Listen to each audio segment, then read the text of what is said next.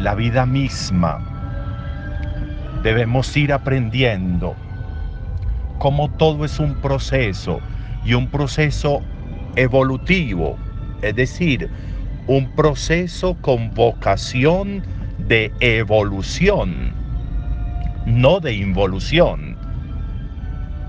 Vocación de evolución, eso es muy importante, porque nos puede ayudar a ver cómo el proceso de la vida humana, el proceso de la vida en general, es un proceso de inicio, de inicio en lo más básico de un vientre, por ejemplo, en la vida del hombre, en la vida de los animales, pero también en las plantas, a través de la semilla o a través de los retoños que se van sembrando por estaca. Requerimos visualizar ese proceso para lograr entender cómo así tiene que ser la vida. Una evolución de siembra de semillas para poder cultivar y cosechar. Una comprensión importante del proceso, del paso del tiempo en mi vida y que me va generando un paso por edades que me va, que me va dando una impronta, debe dármela en cada una de esas edades. Podemos llamar a una persona adulta niña, algunas veces por cariño, pero otras veces con el apelativo de niñería en las acciones, para decir no fue capaz de superar la etapa de niñez y todavía está con niñerías, con pocas actitudes de madurez y de evolución. Si la vida nos va enseñando ese proceso evolutivo, pues tendríamos que tomar esa enseñanza para la vida cotidiana. Necesito evolucionar en la vida. Necesito surtir ese, ese trámite, ese proceso esa evolución en las acciones.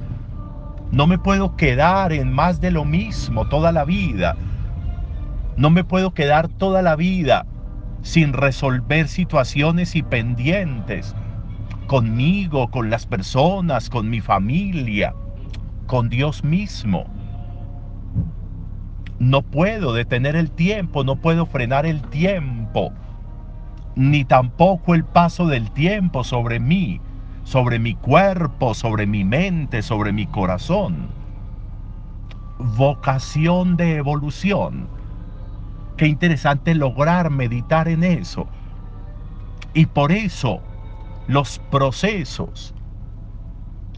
Miren qué interesante cómo los textos de hoy, miren todo como nos va relatando paso a paso Noé, cómo va terminando el diluvio, y cómo hace esto, cómo hace aquello, y cómo primero salen unos cuervos que no regresan, otros cuervos que no regresan, luego al cierto tiempo una paloma, y la paloma regresa sin nada, luego a los siete días de nuevo la paloma, y la paloma regresa con una ramita de olivo, y luego siete días más espera Noé para, para abrir las compuertas del arca.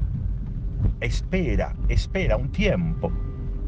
Lo mismo sucede en Bethsaida. Llega Jesús a Bethsaida y le están pidiendo allí en Bethsaida que sane a un ciego. Y él para sanar a este ciego podía haberlo hecho de una, como decimos, pero no fue así toma este hombre de la mano, lo saca de la aldea, toma saliva, le unta en los ojos, le impone las manos y el hombre empieza a ver algo, pero no ve bien del todo. Y luego Jesús vuelve y le impone las manos y ya lo sana. procesos, procesos de vida, procesos como de evolución importantes en la vida. A lo que es de la noche a la mañana hay que mirarlo con recelo, porque así mismo va a irse.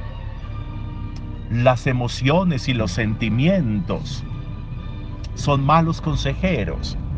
Como vienen, se van. Y si ahí hemos tomado decisiones, todo va a caerse. Las decisiones basadas en emociones y en sentimientos se derrumban, se caen. Porque esas emociones, esos sentimientos van a pasar. Y van a pasar en más rápido que tarde. Por eso lo necesario de generar procesos como Noé, procesos como Jesús, unos procesos que me lleven a mí a crecer en bondad, unos procesos que me lleven a mí a ir generando unas cercanías importantes a la vida, a Dios, a mí mismo, a los seres que me rodean. Crecer en bondad. Miren cómo Dios después del diluvio, va a decir cómo las cosas van a retornar a su normalidad y cómo van a seguir sucediéndose los días y sucediéndose los veranos y los inviernos y cómo esa acción del diluvio no va a repetirse. Vocación de evolución cómo vas evolucionando en la vida, cómo se ve que estás evolucionando y no involucionando, es decir, no hacia atrás, o no estacionario, o no quieto.